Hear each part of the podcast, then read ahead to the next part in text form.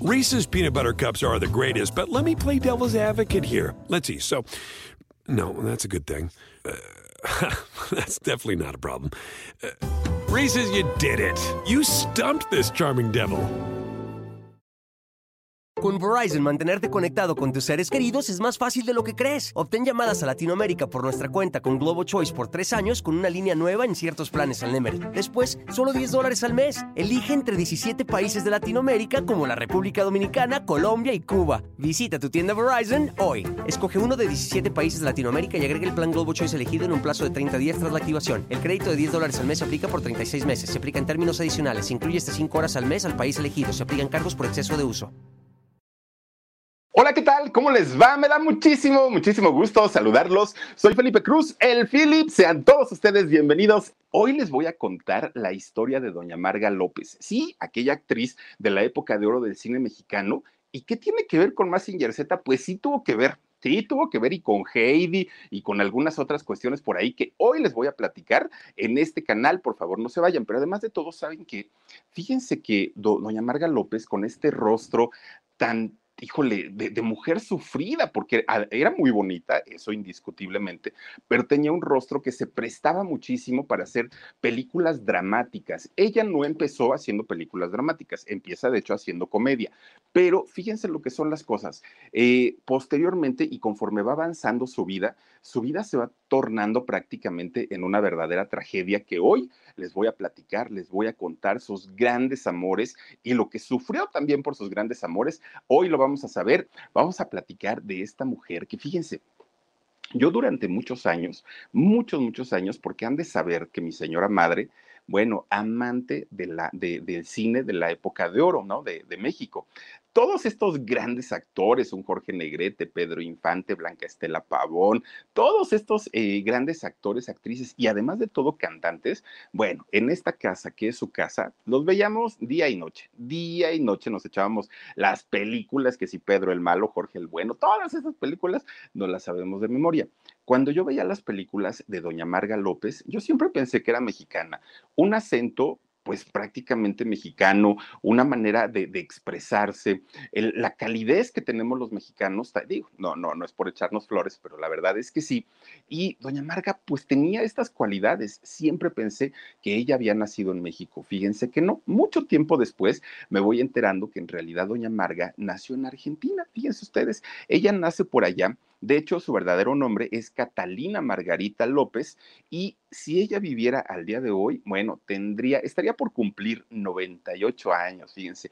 Pues digo, les acabo de, comentar hace ratito que doña Elvia la Diana Cazadora, murió a los 100 años, o sea que todavía pues habría posibilidades de que doña Marga López estuviera aquí con nosotros. Ya no fue posible. Bueno, fíjense que doña Marga López hace 98 años nace en una ciudad que allá pues no, no, hoy debe ser ciudad, en aquel momento debe haber sido una localidad muy pequeñita allá en Argentina, en donde se le, es conocidísimo este lugar por una razón, porque ahí fue la cuna de la independencia de Argentina. Aquí como en México, Dolores Hidalgo, allá San Miguel de, Tacumán, es un lugar muy, muy, muy conocido como la cuna de la patria de allá de, de Argentina. Bueno, pues fíjense, su papá, don Pedro López, un hombre que era comerciante, el señor pues prácticamente vendía lo que podía para mantener a su familia. Estamos hablando de hace casi 100 años y la vida en Argentina era bastante, bastante complicada. Además, fíjense que él era músico y cantante, pero nunca fue profesional. Lo hacía solamente como por, mm, por diversión y por entretenerse un poquito, por hobby. Y por su parte, doña Dolores Ramos Nava, ella fíjense que eh, también era una una cantante aficionada, tenía mucho talento y cantaba bastante, bastante bien, pero en realidad ella siempre se dedicó al cuidado de su familia, al cuidado de su esposo y nunca hizo una carrera profesional, pero la gente que la conoció en aquel momento sabía perfectamente que doña Dolores, bueno, tenía una voz privilegiada, cantaba muy bonita. Fíjense que la familia de, Marga, trae eh, raíces o trae orígenes eh, malagueños, de allá justamente de España porque resulta que sus antepasados llegaron a Argentina huyendo, huyendo de las guerras, huyendo de tanta cosa, como ahora, ¿no? Que lo, que está pasando desafortunadamente con Ucrania y con Rusia, que ya ven que las cosas están muy tensas y que siguen en negociaciones y que se invaden, que si no invaden, bueno, en aquellos años, fíjense nada más hace cuánto, hace más de 100 años, bueno, así, hace más de 100 años, pues ya estas cosas allá en Europa se daban y se daban todos los días. Entonces mucha gente salía huyendo de la Primera Guerra Mundial, la Segunda Guerra Mundial, salían huyendo y mucha gente llegaba en barco, ya lo platicábamos en algún momento, tanto Argentina y de ahí para arriba, ¿no? Todo lo que es eh, centro, bueno, Sudamérica, Centroamérica y Norteamérica. Bueno, pues los antepasados de doña Marga López llegan justamente en barco y llegan a esta ciudad. Entonces ahí se establecen.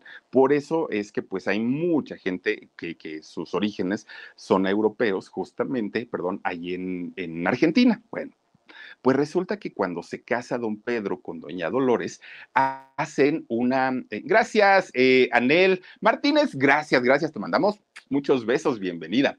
Oigan, pues resulta, fíjense nada más que se casan, hacen una familia y tienen siete hijos. Fíjense nada más, pues era una familia bastante numerosa siete hijos y dos ellos, pues eran nueve. Alimentar a una familia de nueve integrantes para el papá, para don Pedro, pues no era tan sencillo. Realmente, pues sí batallaban bastante, bastante para, para eso. Miren, todos los niñitos, todos los siete hijos, desde muy chiquitos, tuvieron que colaborar y tuvieron que, aprender a trabajar para poder apoyar a la familia. No era algo tan sencillo. Fíjense que después, doña Dolores, la mamá de todos los chiquillos, se da cuenta que la gran mayoría de los siete hijos tenían aptitudes y tenían talentos para el canto eran muy buenos, ¿no? Y tenían unas voces privilegiadas, muy buenas. Entonces doña Dolores habla con su esposo, habla con don Pedro y le dice, oye, si nosotros les cultivamos estas, eh, pues estas virtudes que tienen los niños, podrían llegar a ser algo importante en la música. Y don Pedro dijo, pues sí, pero dinerito, ¿no? Para, para prepararlos. Dijo doña Dolores, a ver, pues vamos a dejar de comer carne, vamos a dejar de comprar cosas que no necesitamos y lo echamos ahí el dinerito en un guardadito para que puedan ir a estudiar todo lo que tenga que ver con las artes. Y así lo hizo, bueno, el matrimonio, así lo hicieron, y no fueron todos los hijos, pero la mayoría de ellos empezaron a prepararse en cuestiones artísticas, artísticas, perdón. Pero además de eso, a las tres mujeres, porque solamente eran tres, tres niñas y eran cuatro hombres, fíjense que a las chicas, la mamá, doña Dolores, le enseñó, bueno, les enseñó a hacer todas las labores de una, de una ama de casa no se, no, no se eh, pues acostumbraba tanto a que en ese momento era, fuera la escuela o cosas así, no, era que fueran buenas esposas y amas de casa. Les enseñó a cocinar, a lavar, a planchar, pero dentro de las actividades que a lo mejor pocos saben y pocos conocen, es que doña Marga López era hábil con las agujas de tejer, pero con las agujas españolas, estas agujas que son de dos, que se tejen de, de, dos y son unas agujas largototas, y ahí la veían haciendo suéteres y haciendo chambritas y haciendo de todo, porque era lo que, lo que le encantaba, ¿no? Pues ahora sí que hacer tejidos. Bueno, Conforme va pasando el tiempo, fíjense ustedes que, Marga López empieza a, practicar el canto, empieza a practicar el baile, ya en una escuela como de, mm, que, tiene que ver con, las artes, ahora sí que con, lo artístico, ¿no? Entonces empiezan a practicar y resulta que tres de los hermanos empiezan a aprender a tocar guitarra, a tocar piano y se hacen muy, muy, muy talentosos. Pero resulta que las niñas, las chicas, cantaban y cantaban y bailaban. Forman un grupo musical, un grupo musical llamado Los Hermanitos López. Y los Hermanitos López empezaron, como la gran mayoría de ellos, pues a tener una, unas participaciones pequeñitas en fiestas, en lugares chicos, porque además de todo, ellos eran niños. Y de, de este grupo, de los hermanitos López, la que más destacaba y la que más brillaba en un escenario era Marga. Y era ella por su carita tierna que tenía, pero además de todo, con esa vocecita tan chiquita y tan dulce, porque era un, tono de voz que ella tenía, era una voz bastante bonita. Siempre llamaba la atención y era a la niña a la que se dirigían y todo parecía, parecía indicar como si ella fuera la vocalista, ¿no? O, la, la principal. Bueno, pues resulta que Marga al poco tiempo aprende a tocar el piano su hermano menor Manuel, fíjense que fue quien le enseña a tocar el piano y se hace un músico Marga López verdaderamente importante, además con una voz muy afinada, cantaba muy bonito y bailaba. Sí, bailaba en el escenario siempre y cuando siempre y cuando eh, Marga estuviera rodeada por sus otras dos hermanas. Solita no podía hacerlo porque tenía pánico escénico, era una niña introvertida, era una niña que no le gustaba el, público, una niña a la que le costaba mucho trabajo pararse enfrente y poder abrir siquiera los brazos, no podía hacerlo. La, seguridad que le daban sus hermanas era lo que la motivaba a ella a poder ser pues una artista hecha y derecha en un escenario, pero en realidad solita ella temblaba y se metía corriendo, ¿no? A los camerinos y a llorar porque no sabía y porque no podía. Y su hermano, el eh, Manuel, el que le enseñó a tocar piano, fíjense que él eh, fue un hombre tan, tan, tan preparado que incluso aquí en México llegó a ser uno de los guitarristas más importantes en su momento, concertista, él daba clases y fue de los pioneros también en dar, clases aquí en México de guitarra tradicional. Un hombre bastante, bastante preparado y fue el que le ayudó mucho a Marga para tratar de perder el miedo, pero no podía, no se le daba, ¿no? Eh, amarga. Realmente le, le, batallaba y le costaba muchísimo trabajo estar solita en un escenario. Ella no se imaginaba su vida sin los hermanitos López. Mientras ellos estuvieran con ella, acompañándola, podía ella cantar, bailar y hacer todo. Pero solita es simplemente era muy, muy, muy complicado para, para ella. Pues resulta entonces que va pasando el tiempo y ella, junto con sus hermanitos, empiezan a tomar una relevancia allá en Argentina. Y de pronto empiezan a brincar, ¿no? De tocar en su pueblito, ya se iban a otro lado más, más eh, lejos. Oigan, llegó el momento en el que empezaron a salir de Argentina, empezaron a ir pues a Uruguay, empiezan a ir a Paraguay, empiezan a ir a Chile. Poco a poquito eh, eh, los hermanitos López se empiezan a ser famosos y se empiezan a ser reconocidos, empezaban ya a tener su importancia dentro de los medios de comunicación. Bueno, pues resulta que la, familia amarga no la dejan terminar la, la primaria porque como ya tenían que salir de gira prácticamente a toda Latinoamérica, pues obviamente sus papás le decían o la escuela o el trabajo. Pero el trabajo les estaba generando su buen dinerito, ya eran conocidos, y entonces los papás dijeron, mija, fuera, ya no puedes seguir estudiando, vámonos para afuera, y ahora sí de gira. Se llevaron a todos los hermanitos. Bueno, pues esa gira que estaba llegando a toda Latinoamérica, un buen día llega a México. De hecho, llega a México en 1938. Llegan aquí con, eh, pues ellos ya siendo adolescentes, ¿no? Marga tenía en aquel momento 14 años, fíjense, y llegan como los hermanitos López, ¿no? Este grupo de muchachos muy, muy, muy talentosos, argentinos, guapetones todos, ¿no? Ellas muy bonitas, ellas, ellos muy, muy, muy guapos. Bueno, cuando Marga baja del avión, bueno, de hecho, desde que venía eh, arriba y vio la Ciudad de México, dijo, esta es mi vida. Es un país maravilloso. Le encantó desde que ya venía de arriba. Cuando, cuando la llevan al centro histórico, que imagínense, en 1938 aquella postal del de, el centro histórico debió haber sido un regalo a la vista, ¿no? Entonces Marga se queda impresionada con la arquitectura, con las calles, con la gente. Bueno, ella se enamoró prácticamente de todo lo que tenía que ver con, con México. Miren, tan es así que ellos siendo talentosos, los hermanitos López, empiezan a trabajar eh, en México, pero empezaron a alargar sus contratos y más y más y más y más.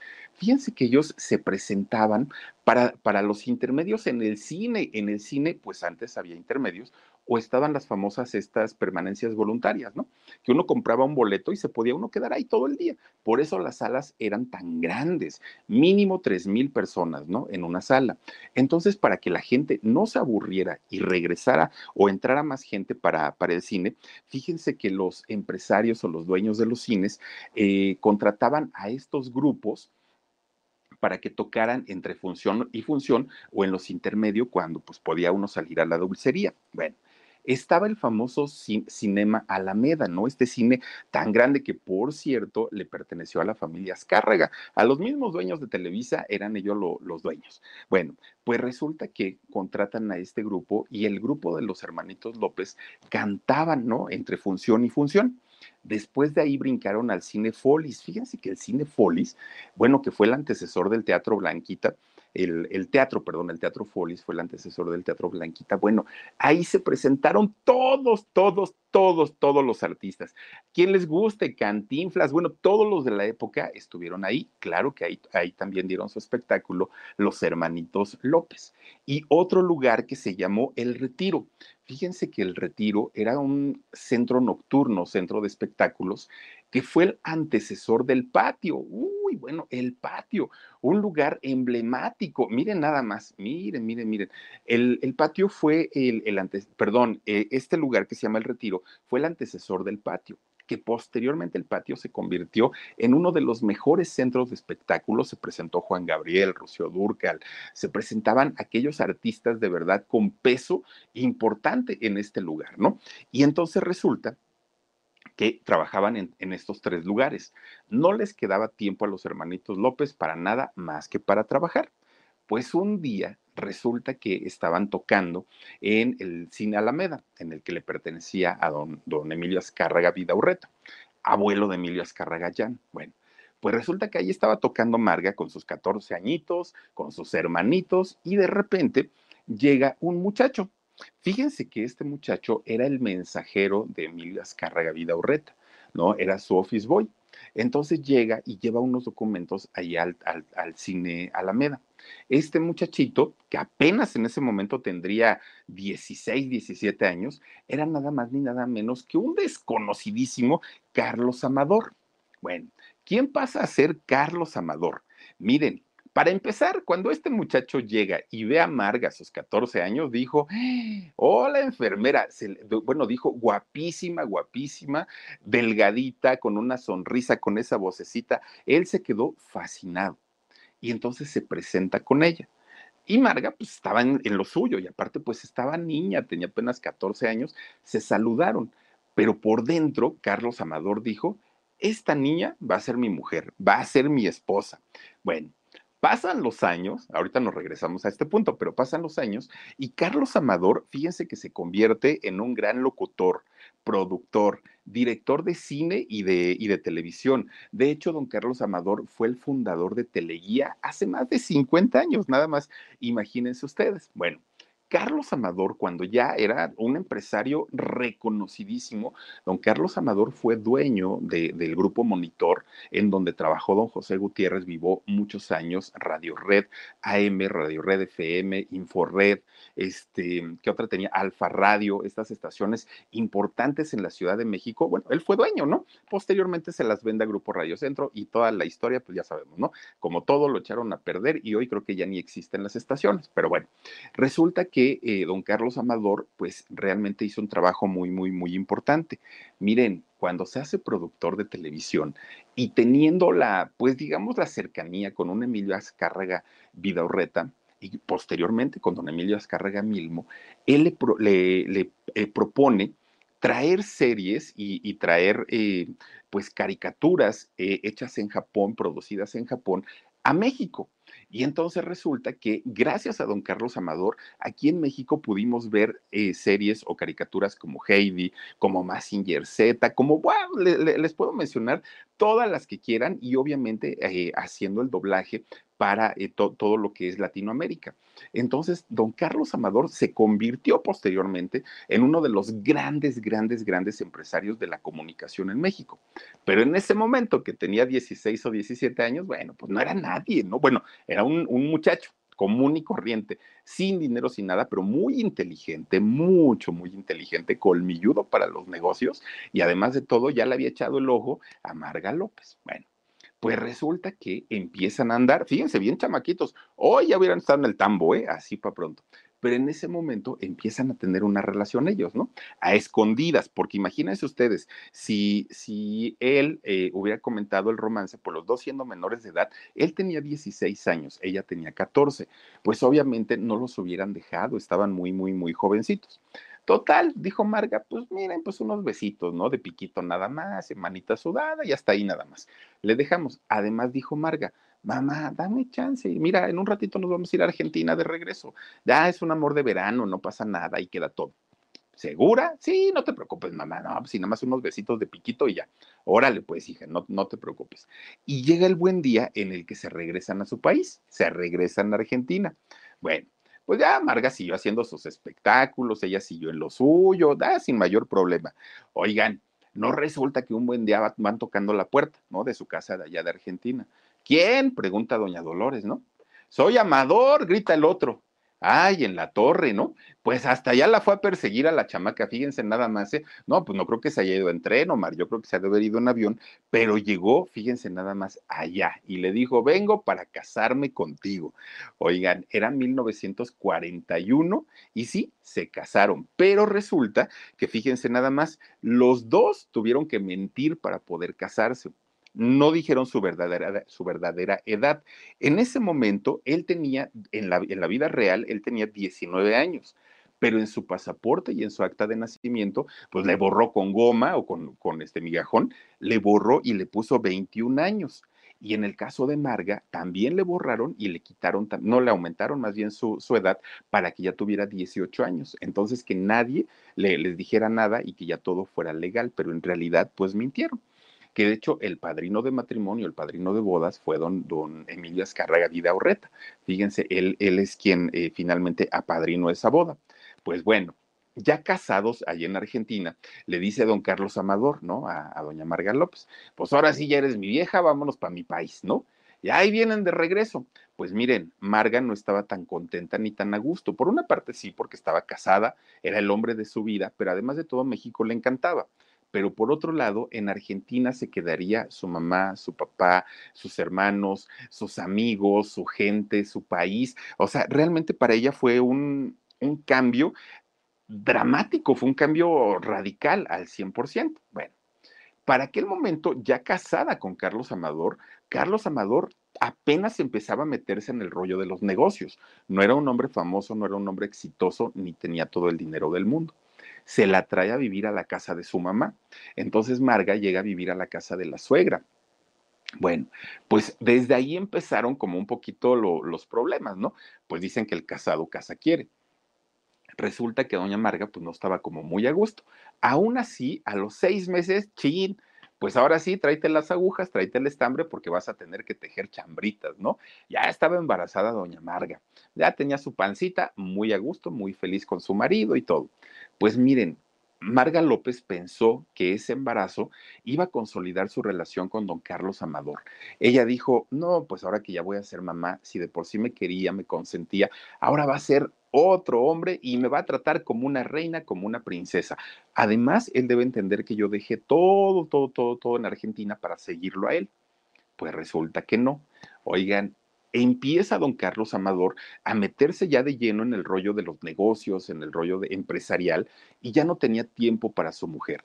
Cualquier cosa que requería Marga, pues ya no estaba, ¿no? Él estaba pues ya en, otros asuntos. Nace su hijo finalmente, Carlos Amador Jr., y pues Marga es como si hubiera sido madre soltera. La situación económica mejoraba en casa, ya vivían aparte, pero la, la situación amorosa, sentimental, pues ya estaba muy mal, muy, muy, muy mal. Entonces, pues para ella era muy complicado y era muy difícil.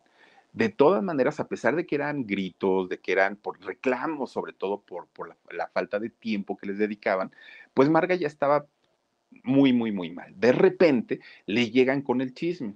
Oye, Marga, ya supiste que don Carlos anda de coscolino, no me digan. ¿Y con quién? No, pues que con la secretaria, con la asistente, con la vecina, con la con todo, bueno, que era de ojo alegre don Carlitos, ¿no? Que le, que le gustaba. Y aparte, miren, en algún momento don Carlos atribuyó esta conducta de pues ser un poquito, un poquito suelto, ¿no? En ese sentido, porque él decía, es que me casé muy joven y, y, es que no me di la oportunidad de vivir la vida como yo hubiera querido y además no tenía ni dinero.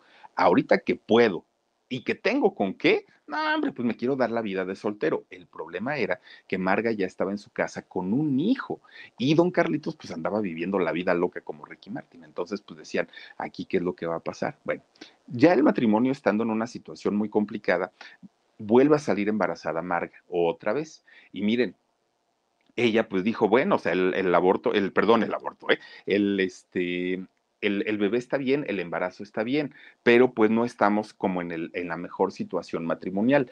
Además de todo, fíjense que don Carlos Amador era muy celoso, mucho, mucho, la cel y tenía por qué, ¿eh? por una mujer guapísima. Y aparte de todo, le entraba el alcohol. Entonces, entre los celos, el alcohol y, la desatención que tenía por ella, pues de repente escuchaba cosas, ¿no? Es que te vieron con alguien, es que me dicen que me engañas con tal. Y Marga decía, no, no es cierto, ya con dos hijitos. Bueno, pues obviamente esto empezó a tener pues muchísimas dificultades en su matrimonio hasta que finalmente dijo ella, ¿sabes qué? Pues esto no puede ser así, ¿no? Eh, ya son muchas las infidelidades, me pones el cuerno con quien tú quieres, yo te he perdonado muchas veces y a final de cuentas, pues no estamos bien. Entonces, mira, mejor si vas a hacer una vida de soltero, haz tu vida, disfrútala, que te vaya muy bien. Y, y, ya, pero a nosotros déjanos en paz. Se divorcia eh, Marga, Marga López de Carlos Amador. Fíjense que él, teniendo pues ahora sí el dineral del mundo, ya como buen empresario, no descuidó a sus hijitos, él siempre vio por ellos, atendió las necesidades económicas, pero pues él se dio la vida que, que, había soñado, ¿no? Ahora sí con, con mujeres y con dinero, él estaba feliz. Por su parte, Marga dijo, bueno, dinero pues me está dando, ¿no? No me hace falta. Ya había nacido para ese momento su segundo hijo, Manuel de Jesús. Fíjense que de hecho Manuel de Jesús al día de hoy es un médico muy reconocido, pero un, uno de los médicos pues con más renombre, por lo menos aquí en nuestro país. Entonces Marga dijo, bueno, no me, no me va a faltar dinero porque el padre pues está dando la pensión, se está haciendo cargo de ellos, pero yo en Argentina trabajaba y yo en Argentina tenía una profesión y no tengo como por qué estar esperanzada a que en algún momento a este señor se le ocurra no mandarme el dinero y yo me quedo pues chiflando en la loma. Entonces dijo, tengo que trabajar. Aparte sé hacerlo y se pone a trabajar independientemente a lo que recibía de dinero de, don Carlos Amador, ella pues eh, sigue, sigue trabajando. Miren, resulta que empieza a buscar oportunidades en donde le dieran, ¿eh? en las carpas, en los teatros, en cine, en todos lados. Siendo una mujer extranjera no la tenía tan fácil. Era una mujer muy guapa, eso indiscutible, pero pues, pues finalmente no tenía los contactos, no tenía nada, porque pues aparte su esposo, bueno, su ex esposo ya no estaba con ella. Miren, quien le da la primera teatral y resulta que hace su debut ya de manera profesional en México eh, en teatro. Resulta que Marga, con el miedo y el pánico escénico que tenía, no quería salir, ¿no? A escena, porque ella decía, me faltan mis hermanitos, ¿no? Que, que me acompañen. Marga no quería salir, pero finalmente dijo, me tengo que aventar por mis hijos. Gracias al teatro, a su participación en teatro, Marga López pudo superar ese miedo escénico, ese pánico al público y pudo quitarse, ¿no? E ese nervio y la necesidad de tener ahí a sus, a sus hermanitas. Bueno, pues resulta que un día conoce a una mujer llamada Fanny Schiller. ¿Quién era doña Fanny Schiller? Fíjense que ella fue nada más ni nada menos que la mamá de un Manolo Fábregas. Imagínense nada más. No, no, no, no, no. Bueno, hablamos de los grandes, grandes, grandes. Pues doña Fanny recomienda a doña Marga López, que aparte ya eran muy buenas amigas, para el cine, que en ese momento era el cine de verdad, el cine de oro de México. Resulta que estaban haciendo una película, miren nada más, ahí está, eh, estaban haciendo una película que se llamaba El Hijo Desobediente. Eh, estaba actuando en esta película nada más ni nada menos que don Germán Valdés Tintán. Entonces, cuando doña Fanny presenta a, a, Marga con Tintán, con los productores y todo, se quedaron de a seis porque dijeron, bueno, esta niña con esa vocecita tan chiquita, tan guapa que es, claro que nos sirve tráiganla. Se integra Marga López a la filmación de esta película del hijo desobediente y santo trancazo en el cine. Pero fíjense, Marga, que, aparte de todo no, no hacía comedia, eh, no era su fuerte, lo tuvo que hacer y lo hizo tan bien que ganó la mirada de la mayoría de los productores de aquella época y entonces le empiezan a llamar para diferentes eh, películas. Y cuando se dan cuenta del rostro que, que, que, ella tenía y que además en ese momento ella realmente sufría y sufría por un matrimonio por el cual se había venido de su país, por un matrimonio en donde había tenido dos hijos que no estaban con su papá, que le habían puesto el cuerno. Bueno, Marga estaba realmente mal.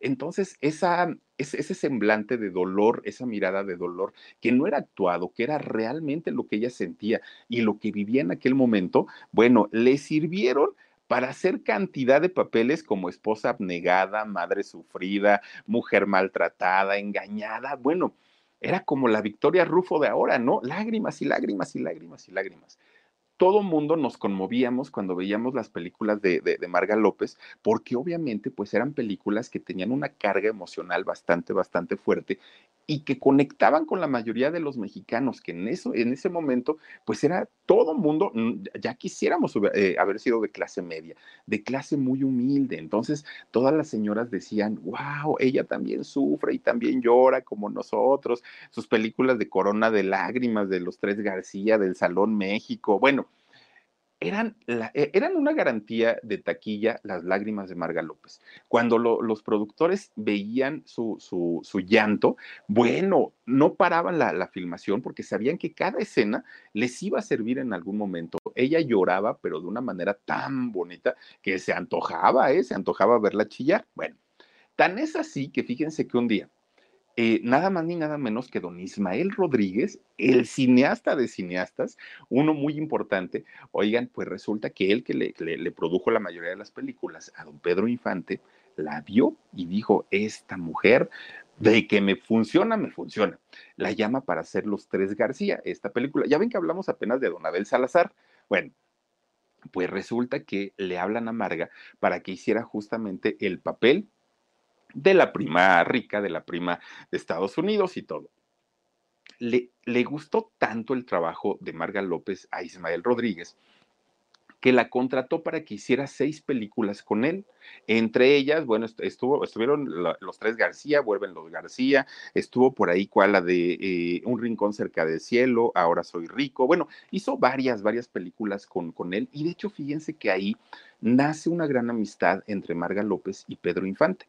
Mucha gente también los llegó a relacionar, pero en realidad pues, solo fueron amigos, pero se hicieron grandes, grandes amigos. De hecho, cuando muere eh, Pedro Infante, Marga López fue de las que más lloró y por eso mucha gente decía, a lo mejor tuvieron algo. En realidad ellos comentaron siempre que no. Lo que sí sucedió por aquella época, fíjense ustedes que resulta que ella, haciendo todas estas películas deprimentes y de dolor y de, de, pobreza y de, bueno, ya, ya saben, ¿no? Pues resulta que lo que sucedió con todo eso es que Marga se sensibilizó tanto, tanto, porque decía, ¿cómo sufre la gente pobre? ¿Cómo, cómo le batalla para comer? ¿Cómo le batallan para, para, para sacar adelante a sus hijos? Inmediatamente le viene el recuerdo de su Argentina querida. Inmediatamente empieza a preguntarse, ¿cómo estará mi mamá? ¿Cómo estará mi papá? ¿Cómo estarán mis hermanos? ¿Cómo la estarán pasando? En ese momento, Marga se hizo cargo de toda la familia, de todos, de todos, de todos. Y les dijo, quien se quiera venir para México, vénganse para acá, que trabajo hay y que aquí la podemos pasar muy bien. Y entonces resulta que ella se convierte prácticamente en la proveedora de toda la familia. A una de sus hermanas le puso una tienda de ropa, fíjense. Eh, y, y, a todos ellos les ayudó en lo que más pudo Marga López gracias a eso. Bueno, pues resulta, fíjense nada más que por esas fechas, eh, la invitan a Marga López porque se sabía que cantaba y que tenía una voz maravillosa. La invitan unos productores a ir a cantar, ¿no? Eh, a una gira. Y entonces Marga dice, ¿saben qué? Tengo yo trabajo ahorita. Estoy por hacer dos películas y aparte, pues acuérdense que en aquel momento todo era sin apuntador, todo era de memoria. Entonces dijo, me tengo que aprender dos películas. No puedo, no puedo ir. Y entonces le preguntan a doña Marga, oye, pues ¿a quién llevaremos entonces? Y dijo, yo no sé por qué le están pensando tanto, si hay muchísimas, muchísimas mexicanas que cantan bonito, que son bonitas y que les pueden dar el ancho para lo que ustedes quieren. Y entonces dijo, a ver, ¿cómo quién? Y dijo, pues Blanca Estela, Blanca Estela canta bonito, la, la, la muchacha es muy guapa, la gente la ama y habían hecho ya había hecho películas con Pedro Infante. Y entonces sí, efectivamente contratan a Blanca Estela Pavón justamente era para la gira en donde se sube al avión y el avión se accidenta en las faldas del volcán Popocatépetl. Es decir, si Marga hubiera firmado ese contrato y ella hubiera ido a la gira, quien hubiera muerto en aquel momento es justamente Marga López y no Blanca Estela Pavón. Pero pues dicen por ahí, cuando te toca, aunque te quites, y cuando no te toca, aunque te pongas. Eso es lo que dicen. Bueno, pues resulta que eh, mucho tiempo se sintió muy culpable Marga López por, por esta desafortunada pérdida, porque ella fue la que dio la idea de que llevaran a Blanca Estela Pavón. Y entonces empieza su nerviosismo a hacerse como más fuerte y ella de por sí, desde que estaba muy chiquita, muy, muy, muy chiquita, y que tenía este nerviosismo y esta ansiedad por salir a un escenario, lo que hacía pues era que se fumaba un cigarrito. Se fumaba un cigarrito, se tranquilizaba y podía hacer su trabajo. Cuando viene toda esta situación de lo de su matrimonio, cuando viene lo del avionazo y todas estas cosas, su nerviosismo se incrementa y empieza a fumar de una manera terrible, terrible, terrible, ¿no? Y luego, fíjense, se juntaba échenle con doña Silvia Derbez, con doña Silvia Pinal, con doña Rosita Quintana, con Carmen Montejo, que además de Carmen Montejo era muy, muy, muy amiga. Pues echarse sus cigarritos, no, hombre, miren, era tiempo y tiempo y tiempo y tiempo en el que estaban fumando, platicándose una, una copita de vino. Ellas se la pasaban muy a gusto, pero obviamente el cigarro, bueno, no es noticia. Todos sabemos el daño que, que le causa al organismo. Entonces, para Marga, pues obviamente eso en algún momento, pues tenía que cobrarle factura y así sería más adelante. Bueno, pues Marga, fíjense, ya había hecho drama, que era su fuerte, ¿no? Ya había hecho comedia pero fíjense que también Marga López eh, incursionó en uno de los géneros cinematográficos que en esos años no era tan, tan, tan conocido como era el miedo y el suspenso.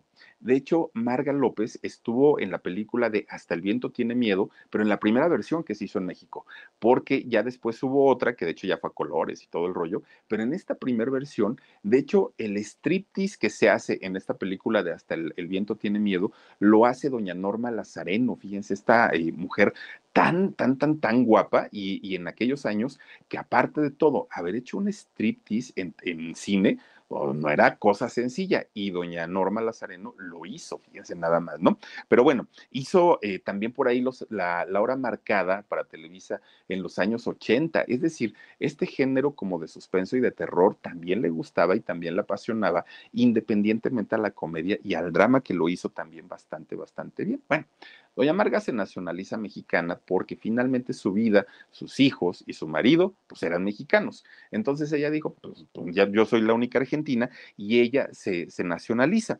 Fíjense que ella siempre, siempre, siempre, desde que estuvo chiquita hasta prácticamente el día en que murió, siempre trató de llevar su vida lo más, lo más, lo más, lo más privada, ¿no? Era muy raro que se supiera algo fuerte de, de, de Marga López.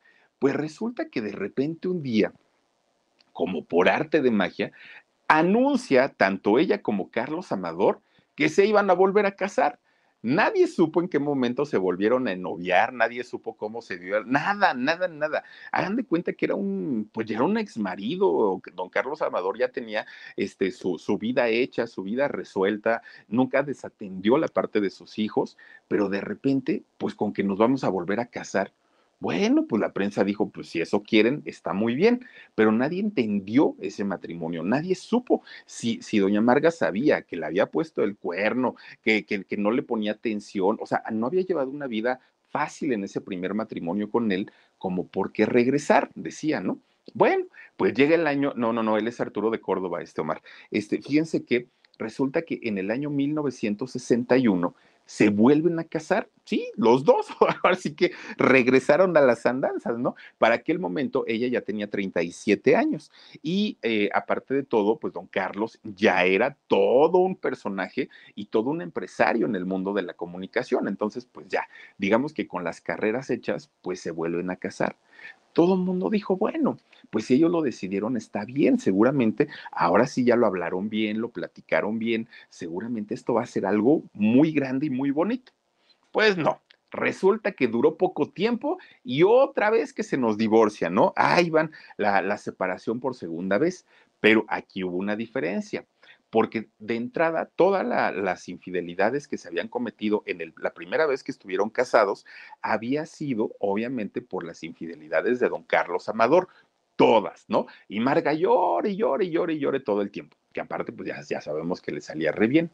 Pues en esta segunda, oigan, no, ahí fue totalmente diferente, porque de repente, pues que nos vamos enterando de aquel romance tan sonado de doña Marga López con, don Arturo de Córdoba.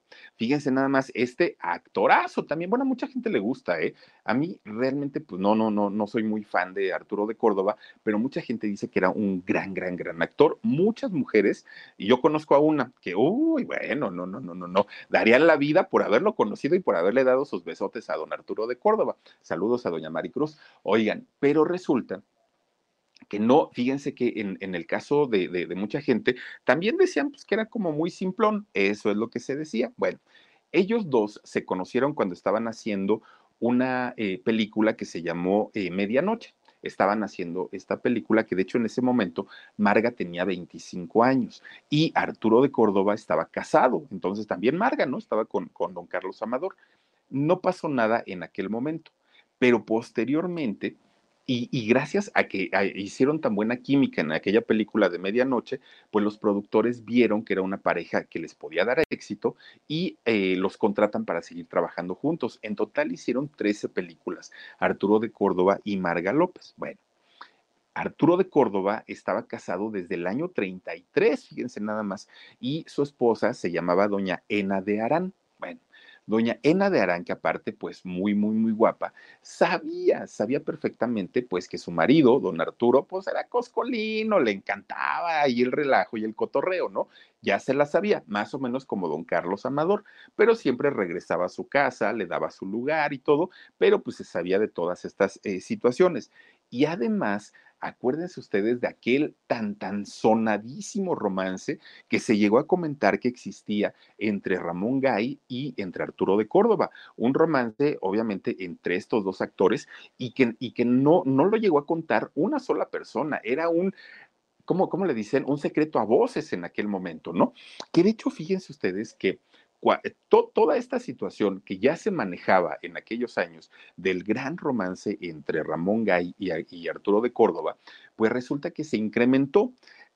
¿Se acuerdan ustedes de doña Evangelina Elizondo, que en paz descanse? Esta actriz aparte muy, muy, muy guapa, ¿no? Trabajó muchos años para, para Disney haciendo doblajes y todo esto. Su, su ex esposo resulta que tenía, tuvo un problema muy fuerte con Ramón Gay y un día fue y lo mata, ¿no? A Ramón Gay en el funeral de Ramón Gay, bueno, llegan muchas personalidades, llega mucha gente, pero quien llegó deshecho como Magdalena, llore y llore, no lo podían quitar de, del ataúd de, de, donde se encontraba Ramón Gay, fue Arturo de Córdoba. Bueno, Nadie le lloró como le lloró Arturo de Córdoba. La gente ya se estaba yendo del funeral y Arturo no se despegaba de ahí. Y esto obviamente hizo que se incrementara pues esta versión que en realidad habían sido eh, novios, habían sido pareja, tanto eh, Ramón Gay como Arturo de Córdoba. Bueno, pasa el tiempo y un primo segundo de Ramón Gay de nombre Rafael Pérez Gay cuenta y dice, es que yo no sé por qué se sorprenden tanto, en realidad sí, Arturo de Córdoba y mi primo sí tuvieron un romance y no fue de poco tiempo, fue muy, fueron muchos años, muchos, muchos años los que estuvieron juntos, pero pues eso no les debe sorprender, es algo que pues pasa y nada más. Y entonces le preguntaban, oye, y entonces lo de Ena de, de, de la mujer, ah, bueno, pues eso tienen, miren, ahí está el primo, eso tienen que preguntárselo ustedes, pero yo lo que sí les puedo confirmar es que en verdad hubo este romance entre mi primo, Arturo de Córdoba, y entre Ramón Gay. Bueno, pues miren, haya sido como haya sucedido, finalmente Arturo de Córdoba y Marga López, que ya se habían conocido desde que ella tenía 25 años, resulta que pues eran grandes amigos, porque aparte Marga sabía que, que, Arturo de Córdoba era casado, ¿no? Y sabía de estos rumores. Pero resulta que un día una de sus amigas de Marga López abrió un restaurante entonces la invita, ¿no? Oye, pues ven, pues tú que eres figura pública y todo, pues para echarme la mano. Y Marga López dijo que sí. Esta misma amiga había invitado también a Arturo de Córdoba. Entonces, ahí, en este lugar donde fue eh, la inauguración del restaurante, pues es donde se da el flechazo. Arturo, fíjense que es quien empieza pues a, a enamorarla a ella, pero ella pues decía, no, ¿cómo crees? Ya me casé por segunda vez y con el mismo, y mira y todo. Pero don Arturo le empieza a decir, ¿Y a poco no te engañaba? ¿Y a poco no te hacía sufrir? ¿Y a poco no te ponía el cuerno? ¿Y a poco no esto? ¿Y a poco no? Y empezaba, ¿no? Allá a decirle, y que le empieza a revivir el coraje a Marga López, ¿no? Porque dijo, híjole, sí es cierto. Yo no sé ni por qué me dejó convencer de este, ¿no? pues que empiezan a tener un romance, Arturo de Córdoba y Marga López. Mucha gente, mucha, mucha gente, sobre todo gente cercana a ellos, de, comentaron que el romance entre ellos se dio una vez que Marga terminó su, segundo matrimonio, o eh, sí, no, la, sí, su segundo matrimonio, pero mucha gente dice que no, que en realidad ellos empezaron a tener este romance cuando los dos estaban casados todavía. De hecho, nunca pudieron casarse ellos porque Ena, la esposa de Arturo, nunca le dio el divorcio, nunca se lo firmó y por eso no pudieron ellos eh, casarse legalmente. Bueno, pero a partir de ahí, bueno, ya no se les vio separados, estaban juntos todo el tiempo, todo el tiempo. Pues miren, finalmente, como se haya dado, eh, pues ellos vivieron juntos, estuvieron juntos durante mucho tiempo. Tres años de esa relación fue una relación para Marga López como de ensueño, ¿no? Finalmente un hombre que la entendía, la comprendía, estaba muy a gusto con él. Pero resulta que después de esos tres años, oigan, pues no, no le da una embolia a don Arturo de Córdoba, le, le, le, da una embolia en donde le paraliza la mitad del cuerpo, del lado izquierdo, ahí este, se queda pues ya sin poder prácticamente moverse, se podía nada más, pues imagínense tener la movilidad solamente de la mitad de, de, del cuerpo, ¿no? Marga no lo dejó, no lo abandonó, era pues un, hombre importante para ella y se queda para cuidarlo. O sea, ahora sí que le dedicó prácticamente pues su, su vida, trabajó menos, estuvo muy, muy, muy al pendiente de él. Miren, hasta que el 3 de noviembre del año 73, desafortunadamente, don Arturo de Córdoba muere, ¿no? Él eh, de, deja, este, pues ya finalmente este mundo y pues Marga López queda viuda a sus que tenía, pues iba a cumplir 50 años. Realmente no era una mujer tan, tan, tan grande. Pues miren, a partir de ahí, Marga pues cae en una tremenda eh, depresión.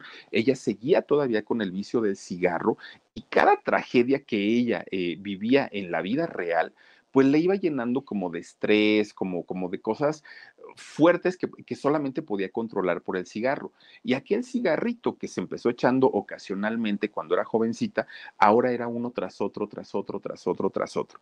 La última película que hizo Marga López fue en el año 1995 y la hizo con este señor, este, ay, ¿cómo se llama? Eh, Pedro Armendáriz Jr., con, con él hizo la película que se llamó Reclusorio 1. Esto fue en el año 95 y Marga no quiso volver a saber del cine porque además ya era un cine decadente, ya no era el cine de la época de oro de México, ya no tenía nada que ver con eso y pues obviamente Marga dijo, no, este tipo de cine ya no lo voy a seguir haciendo. Pero siendo gran actriz y además de todo, pues todavía estaba en, en, una edad en la que ella se sentía con la fuerza para trabajar. Es cuando Televisa se la lleva para hacer telenovelas para ella fue un cambio drástico porque de, estar acostumbrada a los, a los eh, sets de filmación del cine, de repente ir a un set de, de, televisión o a un foro de televisión más chiquitos, pues ahora sí que otro tipo de ambiente, no le fue nada, nada, nada fácil, pero finalmente se logró acostumbrar al mundo de las telenovelas allá en, en Televisa. Bueno, uno de sus últimos trabajos que hizo doña María López fue un monólogo. Miren, se llamó Al final del camino. En realidad era un monólogo que si bien podía decirse que era una fantasía, en realidad no. Doña Marga López contaba mucho de lo que ella vivía, mucho de lo que ella pasaba en aquel momento. Imagínense ustedes que dentro de este monólogo decía, es que esos estúpidos este, productores de televisión contratan a las chamaquitas sin talento, nada más porque se les andan enseñando el cuerpo, pero ni saben actuar, ni saben cantar, ni saben hacer nada, ya no, ya no voltean a ver a las grandes actrices como nosotras. Entre broma y broma, la verdad se asomaba, ¿no? Porque Marga López era, era lo que sentía que su talento estaba desperdiciado, que ya solamente la metían en personajes de ama de llaves, y, y, en ese mismo monólogo ella decía, si Pedro Infante o, Arturo de Córdoba estuvieran vivos, seguramente los pondrían como, como jardineros o los pondrían como este, mayordomos, y no porque sea un trabajo denigrante, es porque no reconocían el, la trayectoria o, o, los productores, no, no estaban acostumbrados a, eh, pues obviamente, darles el valor a estos grandes actores. Bueno, una de cosas que decía en este monólogo doña, do, doña Marga López y decía, desafortunadamente, tampoco los jóvenes eh, valoran el trabajo de, de, de los muchachos. Bueno, pues miren, ella siguió fume y fume y fume y fume y fume hasta que finalmente su salud empezó a tener un deterioro mayor y todo el deterioro obviamente tenía que ver con eh, los pulmones. Bueno, llegaba al hospital, ¿no? Le, inyectaban, le hacían, le deshacían y ahora, señora, ya vais a trabajar, ¿no? Y salía muy sonriente y salía muy contenta y regresaba y así estaba, miren, parecía juego, iba y venía, iba y venía del hospital, hasta que en una de esas, pues su salud se agravó y ya no salió. Con, con quien ella tuvo, digamos, una, mm, una relación más cercana fue con su hermana Mari. De hecho, su hermana Mari se convirtió en su asistente, se convirtió en su acompañante, vivían juntas, una, un, una mujer que pues le dedicó prácticamente la vida a su hermana, a Marga López.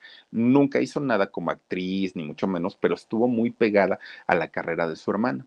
Pues resulta que su hermana estuvo muy, muy, muy eh, cercana al hospital, ¿no? Cuando, cuando Marga cayó, desafortunadamente, ya durante mucho tiempo en, en, el hospital, su salud ya se había agravado, y la hermana Mari es la que salía a dar parte a los medios de comunicación. Marga está así, se siente así, eh, hoy despertó de esta manera. Ella era la que decía absolutamente todo. Hasta ese momento, fíjense nada más, hasta ese momento no había gran escándalo en, la vida de, de Marga López. Pero resulta que llega el nieto, uno de los nietos, Ángelo Martínez López, y entonces empieza a decir, no, ni le hagan caso a, la, a mi tía Mari, ella ni sabe, vieja chismosa. Ella nada más está inventando, está diciendo las cosas para hacerse publicidad, para hacer, hacerse famosa. Y le empezó a tirar con todo. Dijo, es una rimada, es una esto, es una al otro. Bueno, se le fue con todo. Y al nieto de, de, de, Marga López, pues le fue muy mal, porque todo el mundo dijo, ah, ¿y tú a qué te dedicas? Y él dijo, yo soy actor y cantante. Bueno, ni lo hubiera dicho, porque entonces todo mundo dijo, no, no, no, no, no, este lo que quiere es colgarse de la fama de doña Marga López, lo que quiere es ahorita llamar lo, la atención de los medios de comunicación y que finalmente pues se empieza a tener y a sonar su nombre. Miren, cuando se es talentoso, pues obviamente no se necesita de este tipo de espectáculos, ¿no? Ni, ni, ni, de andar haciendo este tipo de cuestiones. Cuando se es talentoso, pues el talento habla por sí mismo y en algún momento va a salir hasta el día de hoy, este muchacho Angelo no ha hecho nada. De hecho, si uno busca información de él como discos grabados, telenovelas, eh, programas de televisión, este, series, algún trabajo, pues no, no, no, no, no lo hay. Es un muchachito que pues hasta el día de hoy no tiene relevancia y mucho menos viniendo de una actriz como su abuela, ¿no? Como doña Marga López. Bueno, pues Angelo le fue muy, muy, muy mal. Al día de hoy, pues no ha hecho absolutamente nada. En el caso de la hermana de doña Mari, fíjense que doña Marga López le regaló un departamento, departamentazo, le puso a su hermana, a su hermana Mari. Cuando muere Marga López, eh, la hermana se va a vivir a este departamento, pero no aguantó la soledad, porque decía, es que luego aquí venía mi hermana y aquí platicábamos, no aguantó. Cerró la puerta y dijo, ¿y ahora dónde voy? No tengo a dónde ir pues fue a tocar la puerta de la casa del actor de la. Y entonces ahí llegó y dijo, oigan, yo soy la hermana de Marga López, déjenme vivir aquí, por lo menos estoy rodeado, rodeada de gente y todo. Y en le dijeron que sí, pero que como ella no había cotizado, que como no había sido parte del mundo del espectáculo, pues le iban a cobrar un dinerito, ¿no? Y dijo ella, lo que me cobren, pero yo quiero compañía, quiero estar aquí. Ella murió, de hecho, en el 2012, fíjense, doña Mari muere en el 2012, desafortunadamente, y eh, muere justamente ahí en la casa del actor. ¿Qué pasó con, con doña Marga López? Fíjense que con, con, en el caso de Marga, ella, como ya les digo, había tenido pues semanas hospitalizada porque ya le había dado un infarto previo a, a su fallecimiento, pero fue un 4 de julio del año 2005, cuando ella tenía 81 años de edad, que empieza con una arritmia cardíaca y que son malísimas. Aún estando en el hospital, no la pudieron controlar a doña Marga López y finalmente fallece. Fíjense nada más, ese eh, 4 de julio del año 2005. Pues se va una de las leyendas importantes del cine de oro de, de México y finalmente quien sale a dar la noticia Quien sale a confirmar el, hecho es su hijo eh, Manuel Amador López, este que les digo yo que es un reconocido eh, médico. Aquí en México es quien dio esta triste noticia.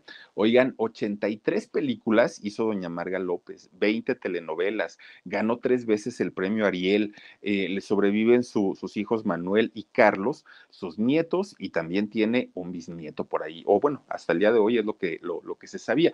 Pero fíjense, una mujer de verdad muy trabajadora, una mujer que además poseía un talento y un encanto tremendo, tremendo, doña Marga López, pero pues desafortunadamente su vida como la veíamos en las películas de sufrida, de abnegada, tenía mucho que ver con su realidad. No, no eh, se, se, recuerda a ella, pues, como una mujer feliz como una mujer, bueno, cantándola la vida. Pocas fueron sus participaciones en donde sí se le veía de esta manera, porque todas las demás, pues siempre, ¿no? Eh, eh, pues representando a una mujer bastante, bastante sombría, aunque su belleza, bueno, pues era por mucho hermosa, doña Marga López, que en paz descanse. Y pues aquí ya les hemos platicado la historia de esta gran actriz de la época de oro del cine mexicano, argentina y nacionalizada mexicana. Ahora sí, pues vamos a saludar a la gente que nos hace el favor de acompañarnos a través de este canal que se llama El Philip. Muchísimas gracias a Jenny Fermín, dice muy interesante la historia. Gracias, Philip, y a todo tu equipo. Linda semana. Muchísimas gracias, Jenny. Eh, Yadira Morenita dice, Arturo de Córdoba, muy guapo y también gran actor. Hacía bonita pareja con Marga López. Dice, a él nunca le quisieron dar el divorcio y él vivía con Marga. Sí, fíjate lo que les decía yo, que no, no, no se divorció. Dice Nan, ese fil, ay, no, no, me pongo el rebozo, no me digan así. me, chiveo. Eh, Carlota Hernández Figueroa dice: Philip, eres muy bueno narrando las historias. Felicidades, me encanta escucharte. Mm, Carlotita, qué bonito nombre. Cavazos, Cavazos, dice: Te alcancé, mi Philip. Cavazos, ¿dónde andabas? Bienvenido, gracias o bienvenida, gracias. Adriana Cázares dice, excelente historia, Philip, saluditos. Gracias, Adriana. También está con nosotros Perla Paredes. Dice, muy interesante tu relato, gracias y saludos desde Nesa. Gracias, Perla. Alejandra Ramírez dice, saluditos desde Uriangato, Guanajuato. Muchísimas gracias, Alejandrita. También tenemos por acá a Mónica Ochoa.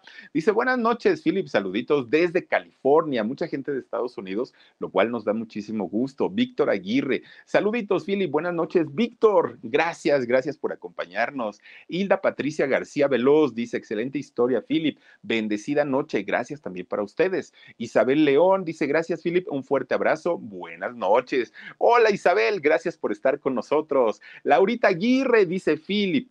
¿Puedes, por favor, felicitar a Sori y más? Sí, dije hace ratito, ¿verdad, Dani? Sí, a Sori y más. Dice, hoy es su cumpleaños y a Sobeira eh, estar, dice, el viernes, cosa que agradecemos mucho. El viernes es el cumpleaños de Sobeira, púntamelo, Dani, y hoy es el de Sori, que por cierto ya la habíamos felicitado. Laurita, te mando besos y a mi Sori linda le mandamos abrazos y felicitaciones. Irma Márquez dice, gracias Philip, contigo todas las historias son buenas. Gracias Irma. Oigan que por cierto mañana les tengo una historia, no, hombre, de esas, miren, buenísimas, buenísimas. Les voy a hablar de un personaje que también fue el amor platónico de muchas noventeras, incluida mi madre. Dice Elvia Rojas, dice, gracias por tu bella historia, saluditos desde Chalco. Pues es la historia de doña Marga López, ¿no? Pero muy, muy, muy interesante. Alicia Magaña dice, hola mi querido Philip, te mando un beso muy tronado. Así, gracias Alicia. Y también tenemos a Marcos Méndez. Dice, te conocí por Juanelo. ¿Cómo crees, Marcos? Pues bienvenido. Oigan, vamos a buscar a, don Juanelo, a ver si ahora sí nos podemos enlazar en video, porque esa vez no nos fue por llamada, porque él vive, don, eh, don Juanelo, bueno, don Juanelo es el que canta Espejito de amor. Y tuvimos una plática con él, gracias Marcos por recordarme, le mando saludos a Juanelo, y él vive en Guerrero, en Tasco Guerrero, y me dices que estoy en un cerrito donde no hay mucha señal, entonces no me voy a poder conectar por video. Le dije, pues por llamada, don Juanelo, y me dijo, órale, y platicamos tan a gusto con, con don Juanelo que lo vamos a buscar otra vez a ver si ahora sí nos podemos. Ah, sí, no, es que nos contó una historia. Ahí búscalo en el video. Nos contó una historia que en sus mejores épocas de Don Juanelo, cuando estaba joven, guapo y talentoso, oigan, estaba cantando con los mariachis, ¿no? Y entonces resulta, y pero él lo cuenta más chistoso, ¿no? Y, y resulta que estaba cante y cante, espejismo fue tan solo, no sé qué, cómo va su canción, ¿no? Entonces cante y cante Don Juanelo y desde arriba, pues toda la gente y las chamacas, ¿no? Le gritaban, Juanelo, te amo, Juanelo, hazme un hijo, ya saben, ¿no? Todo lo que gritan, aventándole, pues ya saben, prendas y todo, le estaban allá a don Juanelo. Pues no de repente dice don Juanelo, ay Philip, dice, de repente que escucho que dicen, Juanelo, ahí te va lo que más quiero. Dice, y cuando volteo, ¿no viene volando un chamaco? Dice, uno de los hijos de las señoras que estaban ahí en las gradas, me lo aventaron, Philip. Dice, no, si no ha, si no ha estado ahí uno de los mariachis que lo agarra el chamaco, dice, se cae de cabeza ahí en el ruedo, porque era, era donde corren los toros. Dice, ahí cayó el chamaco, dice, lo agarraron que ya iba de cabeza. Dice, pues ya se lo fueron a regresar a la chamaca, dice, una chamaquilla, dice, ahí te va lo que más quiero. Imagínense darle al hijo al Juanelo, no, no, no. Se platica muy a gusto con don Juanelo. Te mando saludos, Juanelito, donde, donde quiera que estés. Oigan, pues ya nos vamos. Muchísimas, muchísimas gracias por haberse conectado esta noche con nosotros. Gracias de verdad. Les recuerdo que mañana tendremos una nueva historia de alarido, 12 de la noche antes, programa en shock, 2 de la tarde y 10 y media aquí en el canal del Philip. Cuídense mucho, descansen rico, pásenla bonito y nos vemos el día de mañana. Besos, adiós.